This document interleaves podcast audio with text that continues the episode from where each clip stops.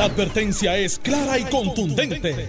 El miedo lo dejaron en la gaveta. Le, estás dando play al podcast de Sin, miedo, de Noti1630. Muy buenos días, bienvenidos a Sin Miedo. Yo soy Jerry Rodríguez, en sustitución del compañero Alex Delgado. Bueno, estamos aquí en la mañana de hoy. Hoy es jueves 7 de mayo del 2020. De inmediato le damos la bienvenida al ex gobernador Alejandro García Padilla. Buenos días. Buenos días, Jerry, a ti, a Carmelo, a todo el país que nos escucha, a la gente buena que está sintonizándonos en este momento. Senador Carmelo Ríos. Buenos días. Saludos a ti, Jerry. Alejandro, eh, Alejandro llegó Photo Finish. Oye, sí. Estuvimos a punto de abrir los micrófonos. Yo decía, Jerry, tú me preguntas de Lela yo empiezo a hablar y si va a escuchar a Alejandro eh, barriéndose en el, parking, tirándose de pecho y llegando aquí hablando. pero va a llegar safe. y se tiraba de pecho y llega safe. y, va y va a llegar a tiempo. Bueno, muchas cosas se han hablado hoy, hoy Normando en la mañana y desde ayer comenzaron a relucir una serie de noticias, informaciones y todo gira en torno al coronavirus, a la pandemia, a las vistas camerales de la Comisión de Salud, muchas situaciones que se están desprendiendo de allí. También se sigue hablando del dinero, obviamente, la gente esperando a los chavos. Chavito, chavito. Eh, se está hablando también de los comedores y estoy dando más bien un insumo, un resumen de lo que ha sucedido y las cosas más importantes. Y uno de los temas fuertes de ayer en la tarde es eh, acerca de la asesora legal, la abogada de la señora Mabel Cabeza, y me refiero a eh, Jenny Mariel Espada, la cual ha estado hablando en los medios. Eh, inclusive, ella fue la que dio a conocer los mensajes de texto, el intercambio de mensajes de texto entre Juan Oscar Morales, que preside la Comisión de Salud de la Cámara, y precisamente Mabel Cabeza, donde alegada y presuntamente le estaba solicitando unos favores, un aumento de sueldo para aquí y allá. Eh, ayer comenzamos a hablar sobre este particular aquí. Vamos a comenzar. Senador Carmelo Ríos yo voy a decir miedo. Yo estoy indignado con el comportamiento ético de la compañera abogada. Eh, lo primero que te enseñan en la Facultad de Derecho, abogado de un renombre espectacular, con los cuales yo tuve el honor de ser su estudiante, como Alcides Joquendo, que en paz descanse, que era el fiscal de los fiscales. Un gran fiscal, un gran o, con Pedro Ortiz Álvarez, que eh, independientemente de que sea el abogado del Partido Popular, es uno de los mejores constitucionalistas que existe en Puerto Rico reconocido fuera de las líneas políticas. Y lo digo, doctor, si dijo que no tampoco era PNP. No, no, pero, pues, pero eh, Ramón Antonio Guzmán, eh, que, que, escribió el Código Civil comentado, ese sí es PNP. Eh, que es, un, es, un, espectáculo de, de, de, de, gente. Y yo viendo crecer abogados como Harry Padilla, eh, Harry Anduce, que son abogados que salían en los medios todo el tiempo, pero era porque iban a defender a su cliente y tenían el alto y tienen el alto estándar de ética eh, que tú dices, eso es un abogado. Y hay muchos más. En Guaynabo estaba Coquito Fuente, este, gente, Ismael, eh, los que somos, todos los pueblos tienen estos abogados que todo el mundo conoce y que tienen esa mística de, de que son tan buenos como personas, como profesionales y que nunca anteponen sus intereses de promoción por los de su cliente. Entonces, de momento tenemos una abogada que es una nueva modalidad que se ha dado, no es la única, hay dos o tres que lo han hecho. ¿Qué hizo mal? Eh, primero que, ¿cómo una abogada está en el, en el ámbito de publicar, estoy tratando de ser fino, pero eh, para, para no herir sentimientos. Sin miedo, sin miedo. Pero sin miedo. Eso es una cafrería. De estar diciendo, bueno, pues yo tengo unos mensajes de texto pa, que no tienen ninguna relevancia con lo que está pasando con las compras y ella misma lo admite. Entonces se meten jugando pelota dura y lo que cogió fue una pela. O sea, si ese es mi abogada, yo le digo, eh, gracias por tus servicios, dime cuánto te debo, porque me hace más mal que bien. Ahora el tema es ella defendiéndose de las medias patas, en mi opinión, esta es mi opinión, que ha dado en tratar de hacer algo mediático. Yo sé que estamos en una cuarentena, y yo sé que hay gente que quiere salir sacar su nombre pero usemos el estándar de la gente que tiene nombre y renombre. Es más, eh, de tiempo moderno, gente que está mucho en televisión, que está en radio, que hablan, que tienen esa mística de que pues yo estoy aquí para defender mi cliente y hacen argumento el cliente, pero de miren, yo divulgué unos mensajes de texto entre representante Oscar eh, y, y mi clienta para demostrar que Ah, que él ya llamaba a Mabel Cabezas para decirle, mira, ayúdame esto. Él es el presidente de la Comisión de Salud. Y Alejandro, tú me corriges si yo estoy en lo equivocado. De todo lo que yo vi allí, no hay ninguna relevancia que no sea que ella quería hacerle una maldad a Oscar, al representante, y se me acaba de escapar el nombre de Oscar, Juan Oscar Juan Oscar Morales. Morales, eh, de Juan Oscar Morales, para decir, mire, él le pedía favor a Mabel Cabeza. No son favores, esa es la dinámica que se da muchas veces entre un presidente de comisión con alguien que trabaja para salud. Tengo esta persona, tengo este referido. Es diferente, mira, tengo estas compras de 38 millones de pesos, este, dale un bypass para que se lo apunten. Entonces, yo no he visto una entrevista de la licenciada, de la compañera, que yo diga buen argumento a favor de su cliente. Estuvo esta mañana en Normando en la mañana. Por eso. Y la entrevista, ella tiene que admitir que no tiene ninguna relevancia, que ella lo hizo para, como quien dice, para minar la credibilidad de Oscar. Pero si Oscar no es el que está en el revolú, Y que desde la primera, dijo en Normando en la mañana que desde la primera eh, información que salió a relucir de parte de el doctor segundo eh, Rodríguez Quilinquini, donde él expresó que sí, que inclusive o Juan Oscar Morales le había sometido, le había recomendado, Sí. le había puesto en su consideración algunas compañías para que las tomaran en cuenta, que desde ahí se debió haber inhibido del proceso, por lo menos se hubiese retirado de la presidencia de la comisión en esta investigación. Fue lo que dijo la abogada de Mabel mira, pero lo, te voy a explicar, es que eso de la Facultad de Derecho donde yo estudié, que es de las mejores en Puerto Rico, Pontificia Universidad Católica, tenemos el rank más alto de la reválida. Eso se le dice a los profesores míos un IRE andante. Un IRE, para que ustedes sepan, es cuando le quitan el título a alguien. Pero, eh, exacto, un INRE es en relación. En relación. latín. Bueno, también, pero no pongamos técnicos. Pero podría ser, por ejemplo, en resucesión Carmelo Ríos, Dios te cuide.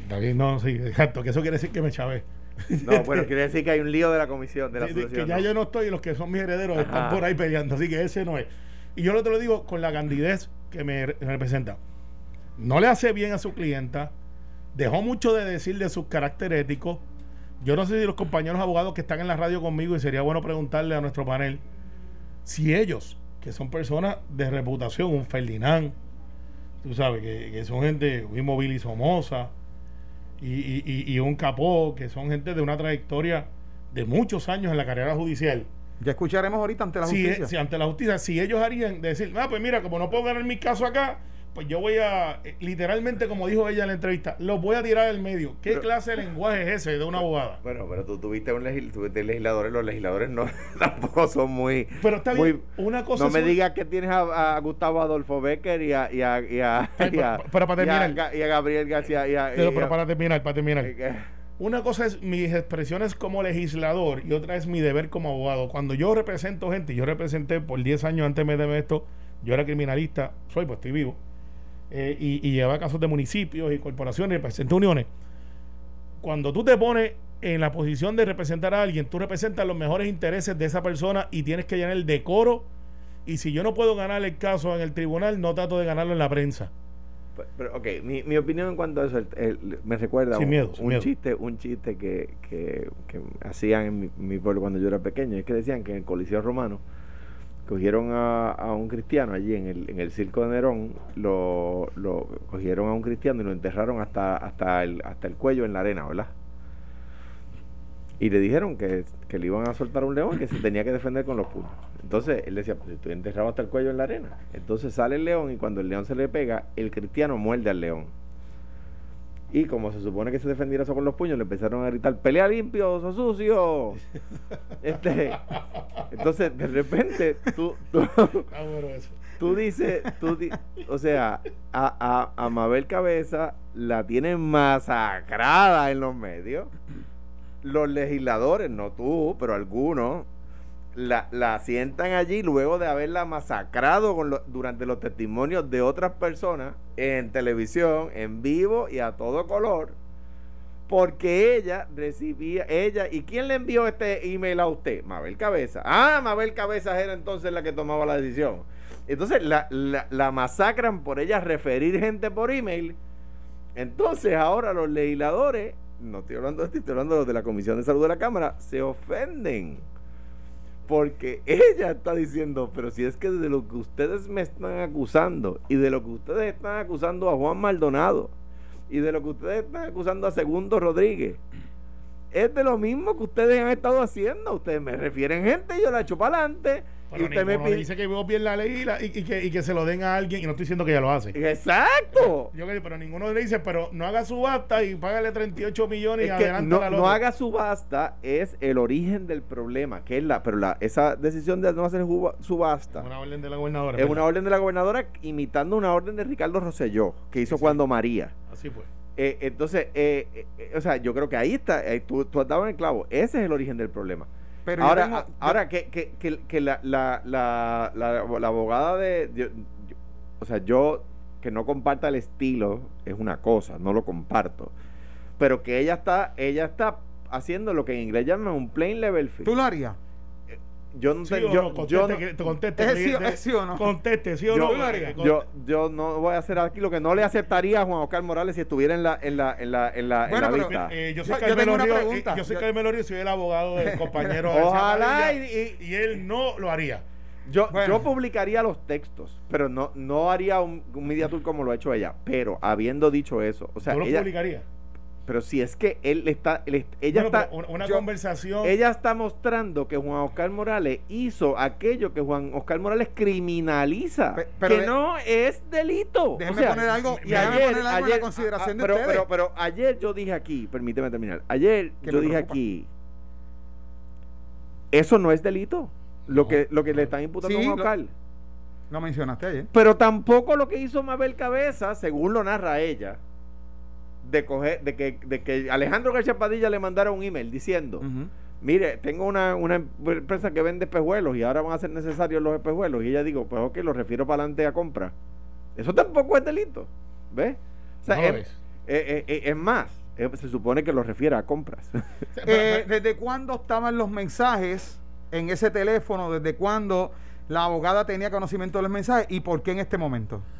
Bueno, porque por eso te digo que es. es- ¿Por qué el mi- timing? ¿Por qué en el mi timing? opinión- El Porque la timing, están, ¿por le qué? están atacando a su No, clienta. pues, pues, entonces tú la defiendes diciendo lo que mi clienta se le acusa no es delito. Y, y yo puedo decir, y el sistema de la manera que ustedes llevaron este proceso no garantiza que mi clienta tenga un, un, un even playing field. ¿Y por qué no hizo como segundo, Entonces, eso, eso es como el testigo. Mira, yo, yo, como estamos en las anécdotas, yo tuve un cliente una vez que lo cogieron robando. Lo cogieron robando. Y él llega, era de mis primeros casitos.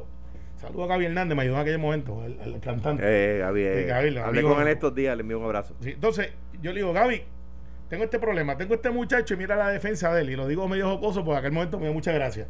Y él me dijo, licenciado, yo llevo 20 años robando. Y es injusto que me hayan cogido a mí porque el vecino mío lleva 25 y nunca lo han cogido. Y yo le dije, pues te cogieron a ti, chico. En el medio del caso se retira el juez Bolini que estaba en San Juan. Y me dice, licenciado, ganamos el caso. Yo digo, ajá, ¿por qué? El juez se retiró. Sí, pero se retiró porque se retira. Tú sigues acusado porque estás aquí todavía. O sea, no, no, no puede ser que la defensa sea que como no puedo defender a mi cliente, busco otra cosa que no tiene que ver con el caso para defender a mi cliente. No. Es que su defensa no es esa, su defensa es usted, de lo que usted, no tú, Juan Oscar, de lo que la comisión está acusando a mi cliente, que ese es el problema de que la comisión se haya vuelto acusatoria en vez de investigativa. Pero la comisión en realidad ya acusó. adjudicó. Se- todos los días. el estilo Lo no es- hacen todos los días. el estilo no es uno compatible con el que se daría en un juicio eh, de ley porque tiene preguntas sugestivas que es que te llevan al resultado de lo que tú quieres escuchar y no de la prueba. Es que eso, ese se le conoce el que tú me interrogas y sigues la prueba. Y se- y se- no, y- no la prueba sigue El interrogatorio, y, y no solamente eso, Carmelo, sino que sentencian a la persona. Mire, usted se perjuró. Pero, pero es un momentito. ¿y ¿Quién es usted para decir que yo me perjuré? y entonces el o sea, problema, ¿quién- ¿de dónde usted, la toga suya? el problema, o sea- por la toga las tienen, pero quizás son de bachillerato. Entonces, No, pero no tienen toga de juez. Por eso. El, el hecho es el siguiente. Bueno, aunque hay algunos que no tienen, hay algunas que no tienen y se ganan un montón de billetes, pero Ah, eso exacto, aparte. exacto. Pero el hecho es el siguiente. El hecho es que el proceso político, del juicio político, es totalmente diferente al juicio eh, literalmente de justicia. Porque en el político sí hay unas normas que se siguen, pero por ejemplo, en un caso normal, donde dice, eh, dígame que usted es la persona culpable.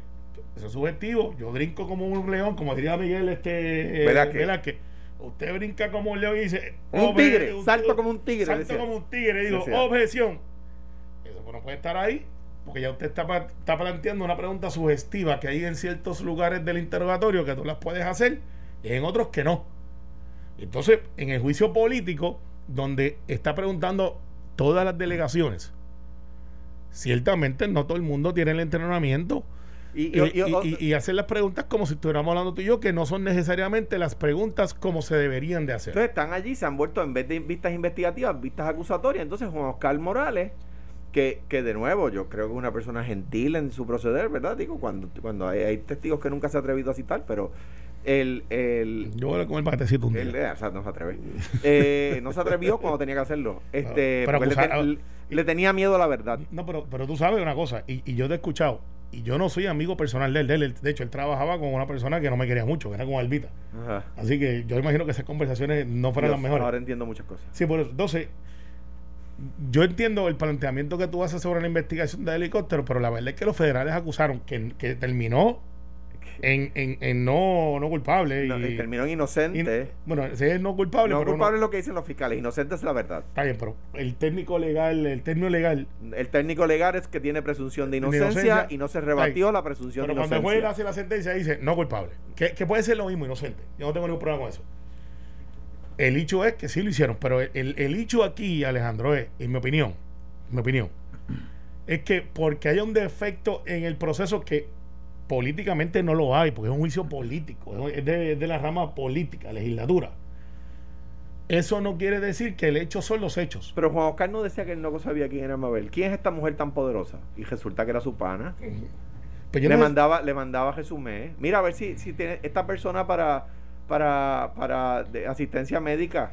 Y ella le contestaba, mira, no tengo asistencia médica, pero tengo un inspector de cannabis a, a 10 pesos la hora, mira a ver si a la persona le interesa. Pero eso- Ay, sí, ¿y qué, ¿y qué preparación necesita el tipo? O sea, de repente, de repente como que no solamente solo, no solo sabía quién era, sino que tenía su celular y le refería caso.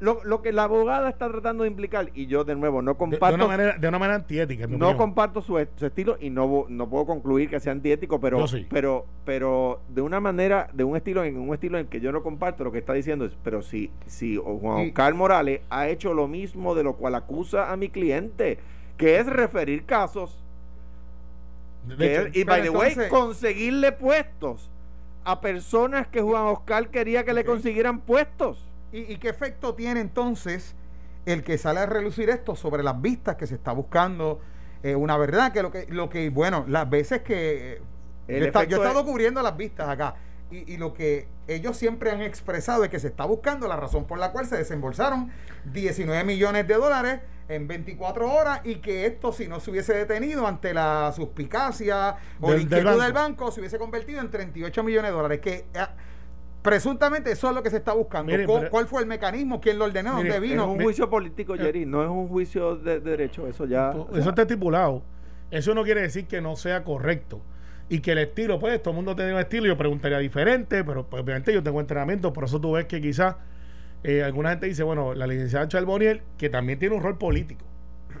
Eh, pues tú ves el entrenamiento de ella, porque ella es abogada, litigaba en la partida privada, versus alguien que no lo hizo. Eh, y, y- eso es un defecto. Entonces, todo el mundo dice: Yo estoy esperando que Lidia Méndez hable, porque ella tiene una frase cuando empieza, que la hacen muchos muchos legisladores, tienen frases que son su trademark. Y por eso es que ella dice: Yo soy salubrista, y no lo dice de ahora. ¿Quién es que dice este que les habla? Eh, Luis Daniel Muñiz, de Moca a Guadilla, Guadilla Mayagüez. O sea, y son frases. No necesariamente quiere decir que es eso esté, y lo hacen desde antes. Eh, y, y al final del día, los hechos son que se hizo una compra mal hecha, que en mi opinión, por lo que he visto, que no me he raspado, como dicen en el campo a las vistas 24-7, yo veo los resúmenes y los análisis, escucho a los muchachos aquí lo que piensan, y, y hago eh, el resumen eh, de lo que la, la- la el Facebook y Twitter dicen, con las opiniones de un lado y del otro.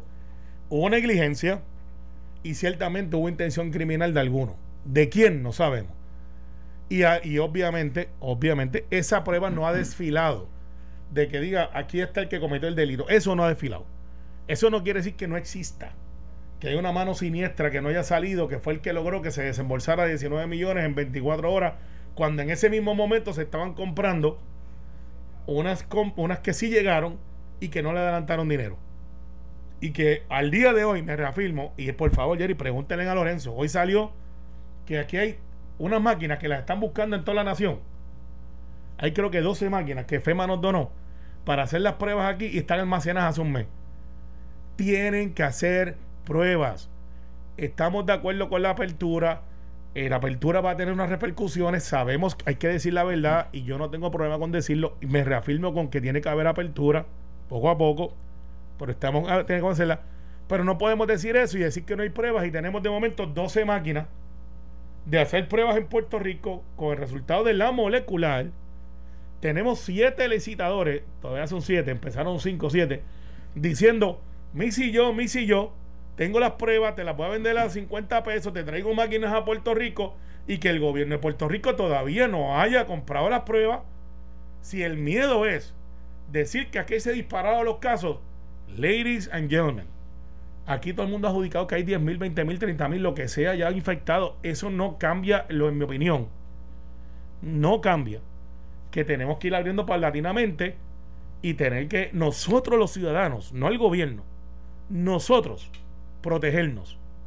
No espere que el gobierno lo proteja, no porque sea este gobierno o el que sea. es que está en nosotros. al día de hoy, más de un mes y pico de investigación legislativa, más de un mes y pico de vida en el país que han parecido eh, un, un, año y no un mes. ¿Quién autorizó las pruebas? ¿Quién autorizó la compra de pruebas? No sabemos. O sea, o sea, ¿cómo es posible que, en 60 segundos no se pueda saber quién autorizó un hecho particular? De, que en este caso son de un costo de 38 millones de pesos. 38 millones de dólares. o sea, El día de hoy, nadie puede afirmar, nadie en las vistas ha afirmado, y esto no es culpa de un local, esto es culpa del gobierno central quién dio la orden de comprar las dichosas pruebas. No puede haber sido Mabel Cabezas porque ella no, tenía esa, esa, posición, ¿verdad?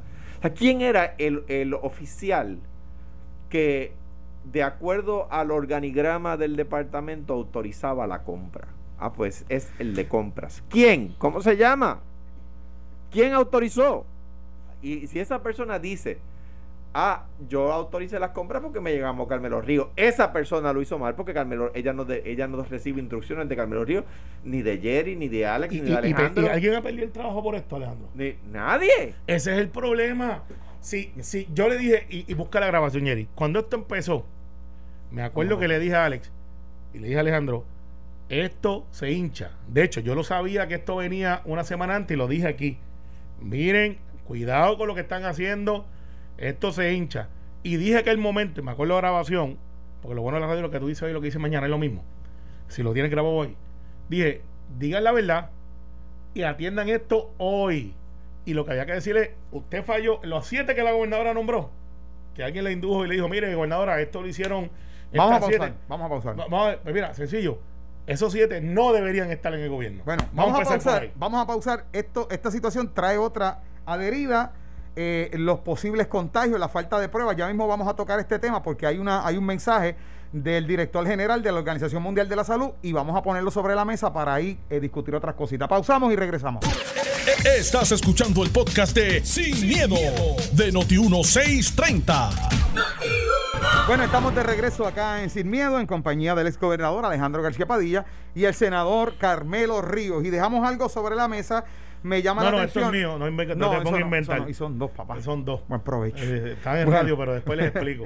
bueno, oiga, eh, y es que me llama la atención que el director general de la Organización Mundial de la Salud, Tedros Adhanom, qué nombre, Salud. advirtió ayer sobre el riesgo de volver al confinamiento. Dice que es muy real. En los países donde actualmente están aliviando sus medidas de distanciamiento social, si no se lleva a cabo eh, de una forma, en una adecuada gestión, eh, pudiera haber otra vez nuevamente lo que es el confinamiento y pudiera haber un despunte, un aumento en los casos.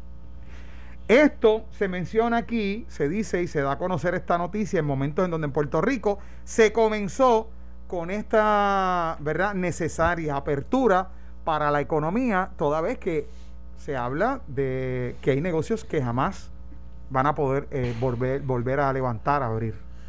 ¿Qué les parece esta advertencia de la Organización Mundial de la Salud? Eh, yo creo que se, se ha anticipado eh, aquí, lo hemos dicho muchas veces en, en- Sin Miedo, lo- yo creo que no hemos sido los únicos, Eh, yo creo que es un coro mundial, con excepciones subhumanas, por ejemplo, eh, la- las políticas del presidente Trump eh, eh, pues son irracionales, pero co- con esas excepciones, eh, la humanidad entera está preocupada por eso, claro como eh, ayer no recuerdo quién estaba quién estaba diciéndolo, lo dijo muy elocuentemente, que te decía la persona, tenemos que, eh, o sea, no reabrir pone en riesgo la economía, pero reabrir muy deprisa pone en riesgo la vida. Eh, o sea que, eh, es, un, tema es un tema que hay que hacerlo y hacerlo bien. La gobernadora en su último mensaje al país la semana pasada empezó por ahí. Yo trabajando sobre el tema, eh, eh, hablábamos fuera del aire en algunos protocolos que estoy haciendo a algunos clientes de la oficina. eh, de- releí el mensaje de la gobernadora y luego, luego la orden ejecutiva. Y la gobernadora dice, esto hay que hacerlo y si vemos que empieza a subir de nuevo el número de contagios, tenemos que volver al lockdown como era originalmente. O sea que, que eh, Sí, esa... pues, no, hay, va- no hay vacuna. Eh, no hay vacuna, no hay cura, no hay tratamiento. Esa espada de Damocles está pendiendo sobre nosotros. Eh, y por eso Alex Delgado decía en Jugando Pelotadura, y lo dijo aquí, en Noti1, es una oportunidad que nos dan a nosotros, al país. El hecho de que, de que ahora mismo, como yo sé que hay apertura, yo estoy y mi familia, le he pedido a mis hijos y a mi esposa, Más a la defensiva. que estemos más, más rigurosos. Sí, así es. Más rigurosos porque va a haber más gente en la calle. Pero, pero, ayer, cuando salí de aquí, obviamente, pasó las 7 de la noche, yo voy para el área sur, cuando miro, son las 7 y 46, Y hay gente en la calle. no, pero muchas. Entonces, me llama la atención lo siguiente, y quiero ponerlo sobre la mesa para ver dónde es que está la situación. Si es que falta vigilancia, adicional a la irresponsabilidad de aquel que de forma ilegal está en la calle, porque hay que decirlo de esa forma. ¿Qué diferencia hay en lo que sucedió en la avenida, que este servidor, trabajando aquí obviamente, por ser de la prensa, puedo estar después, si me toman después de las 7 realizando mi labor, estoy autorizado a estar en la calle y yo digo, ¿qué diferencia hay en lo que yo vi hace dos semanas o tres semanas atrás, donde inclusive llegué a, pasar a las 6.30, por, 6 y media, 6.25 por el área de Cagua, desolado en la avenida, en la autopista 52? ¿Qué diferencia hay entre aquel día que era a las 7 igual, Claro. el toque de queda, y, a- y anoche, a las 7 y 40 y pico, Yo te lo explico. un montón de gente en la carretera? Hay más gente en la calle porque... Reclutaron más, enfer- más enfermeras, No, no, hay más un, montón, bomberos. hay un, mo- gente- un montón de gente en la calle que están trabajando por primera vez en 50 días. Y pues claro, algunos están hasta las 6, a lo que salen, lo otro, eso es lo que hay. Pero mira, el hecho no es ese. El hecho es que nosotros miramos lo que dice la Organización Mundial de la Salud y hay que, y hay que mirarlo. Pero es que eso yo está con a nivel mundial. Nosotros tenemos que trabajarlo a nivel local. El problema que tenemos hoy es, no es que llevamos abierto, es que no tenemos pruebas. Y, y no tenemos pruebas porque parece que es parte de una estrategia y hay que preguntarle a Lorenzo por qué. Vuelvo y me reafirmo, Dijo se estaban haciendo, dijo ayer aquí. ¿cuántas? ¿Cuántas? Que, que se habían hecho las 65 mil que se reportaron. ¿Y, y cuándo vienen las otras? Porque esto, de- eh, esto, esto todavía hay que seguir haciéndola. Entonces, mira lo que está pasando. Aunque advirtió que estaba retrasado, que estaba dos pasos atrás el Departamento de. Salud en su gestión. Sí, ser honesto y Lorenzo yo creo que lo ha hecho bien en eso, no es un delito.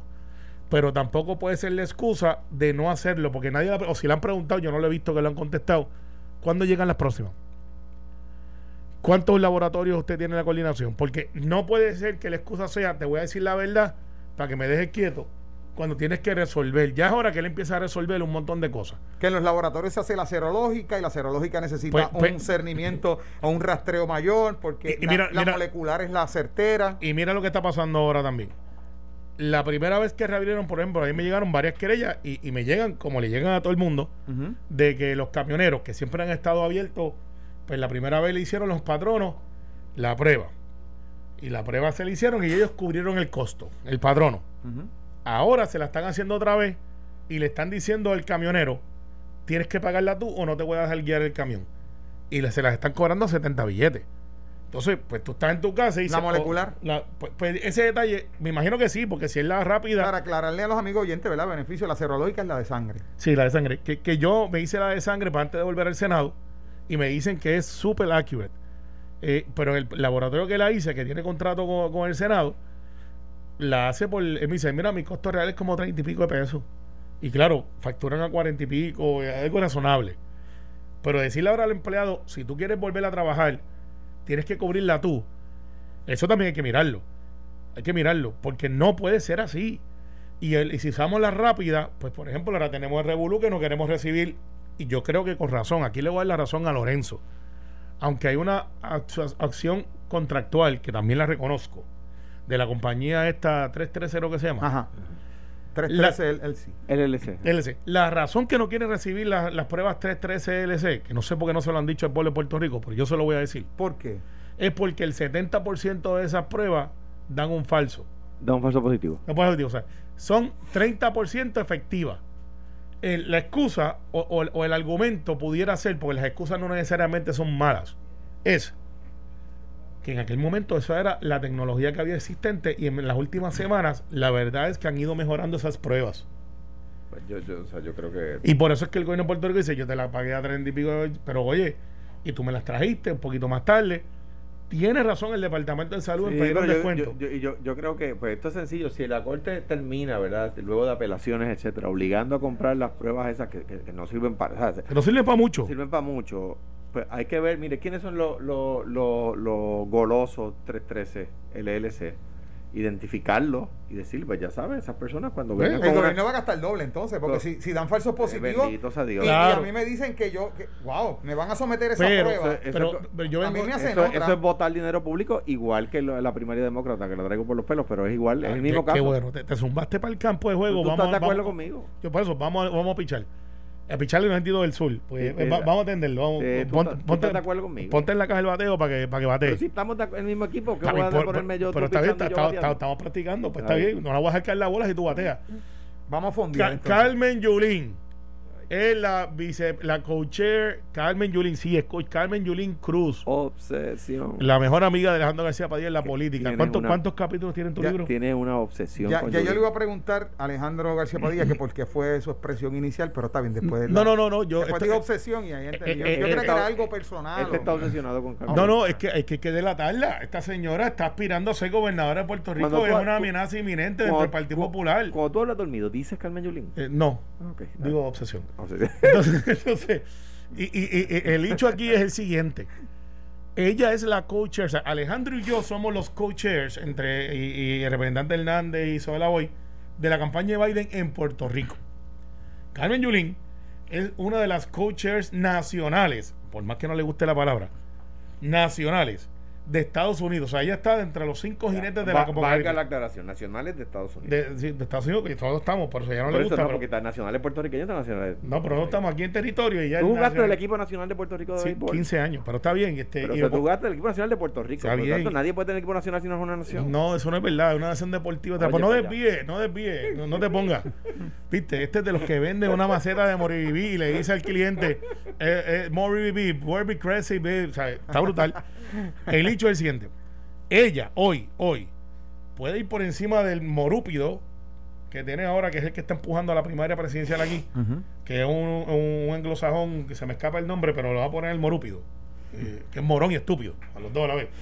Que está diciendo Una combinación. una combinación que dice es que nosotros queremos delegados para poder influenciar la plataforma de Joe Biden en la convención. Mire, canto de morón. La convención va a ser virtual. Se van a sentar en un cuarto, o sea, no hay viaje para la convención.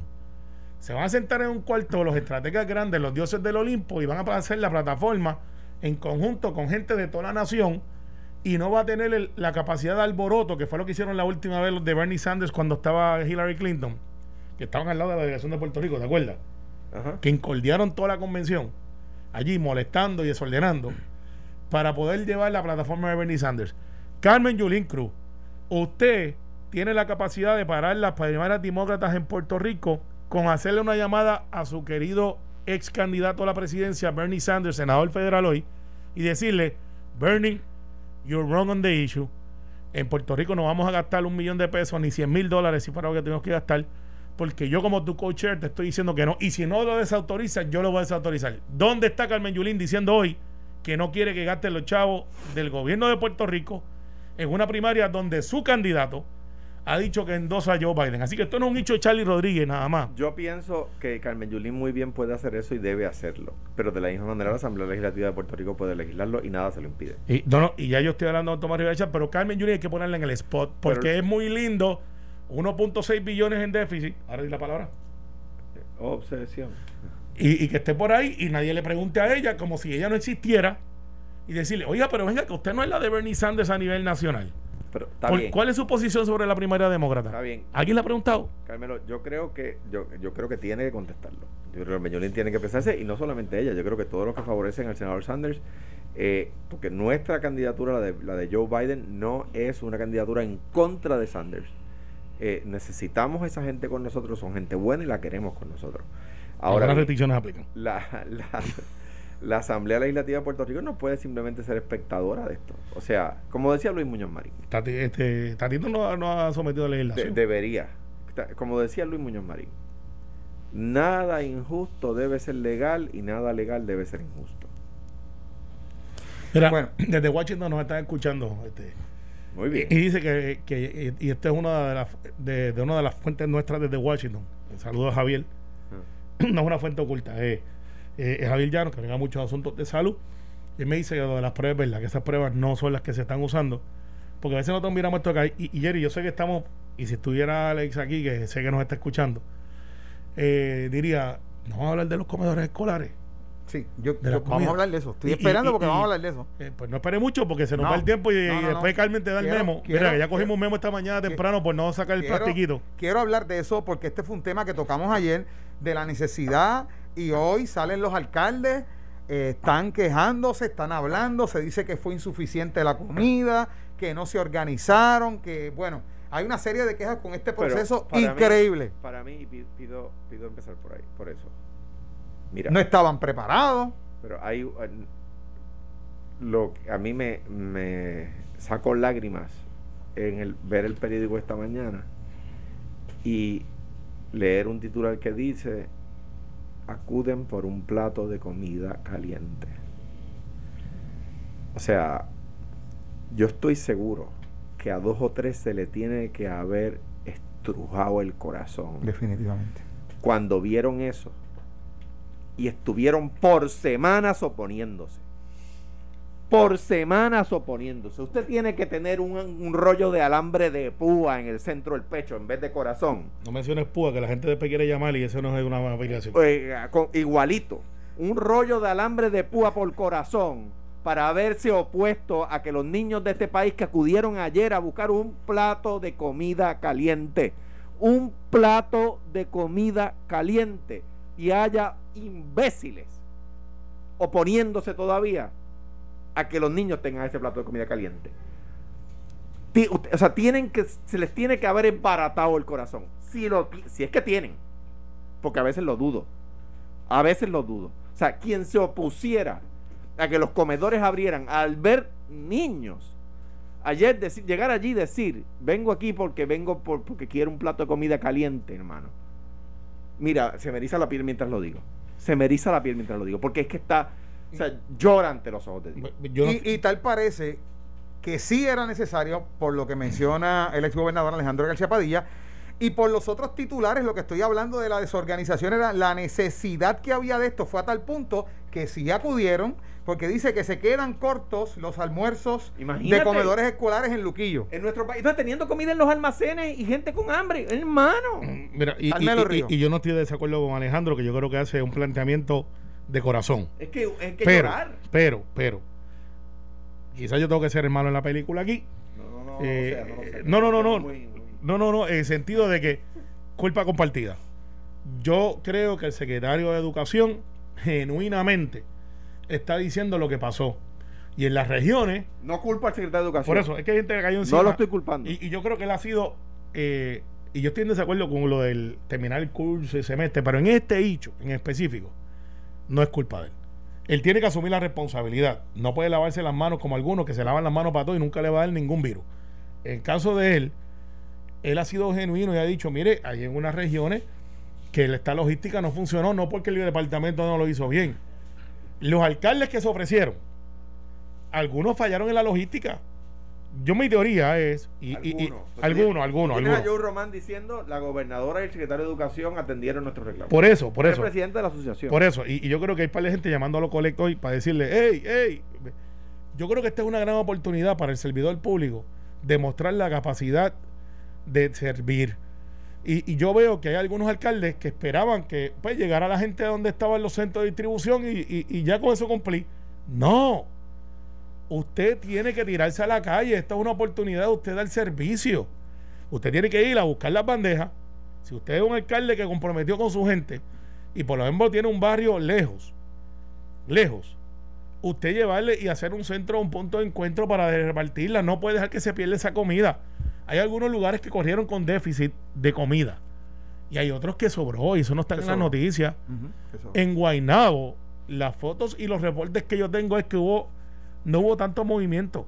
Y yo estoy seguro que en los campos de Guaynabo, de donde yo soy, aunque no resido ahí ya, pero yo soy del barrio Santa Rosa 2 y criado en Cantagallo, hay un montón de gente que se hubiesen aprovechado del, del sistema porque estaba ahí, pero no tenían la capacidad de montarse en un carro y llegar. O sea que debió haber una asistencia de parte de los alcaldes, Sí, trabajar en todos. conjunto con el Departamento de Educación para que no faltara en unos lugares y no sobrara en otros. Ahora, Exacto. el, Y- el y- hecho y- grande aquí es que se está atendiendo un sector que estaba pasando hambre. Si, si ellos acudieron de esa forma, senador Carmelo Río, había un gran sector pasando hambre. Y depende de la región, porque, por ejemplo, en Bayamón, el alcalde va a repartir compras, porque lo que yo dije ayer es verdad y se reafirmó. Y me escribieron del Departamento de Agricultura, gracias por la información y por escucharnos, que es que no se pueden servir esos alimentos a una persona mayor de 18 años. Ah, y, yo, Y, y yo creo que eso es una gran aberración. Y- bueno, y pero ningún y ningún padre va a enojarse con el alcalde de Bayamón porque le dieron comida a los hijos. no, pero el alcalde de Bayamón va a hacer algo mejor, le va a dar una compra para toda la familia. Y el alcalde cuando Pero- pero se puede. También, o sea, el Tato está repartiendo compras, pero, pero, pero además,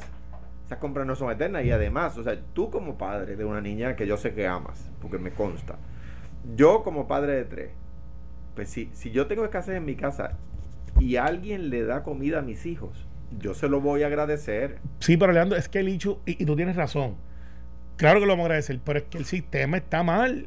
Porque yo no puedo darle a todo el mundo si hay necesidad de mi Y, si argumento? ¿no? y si- y- y- y tienes un gran punto, porque al día antes estaban diciendo que iban a regalar la comida y la comida no se le iban a regalar solamente a los menores de 18, se le estaban regalando a todo el mundo. A todo el mundo, por A todo el eso. mundo. Se la ese- puedes regalar cruda, la puedes regalar cocida. pero lo que me, me explica el Departamento de Agricultura, una persona que está a cargo, no está a cargo a cargo arriba, es de los que Que está. eh, comedores no es de agricultura.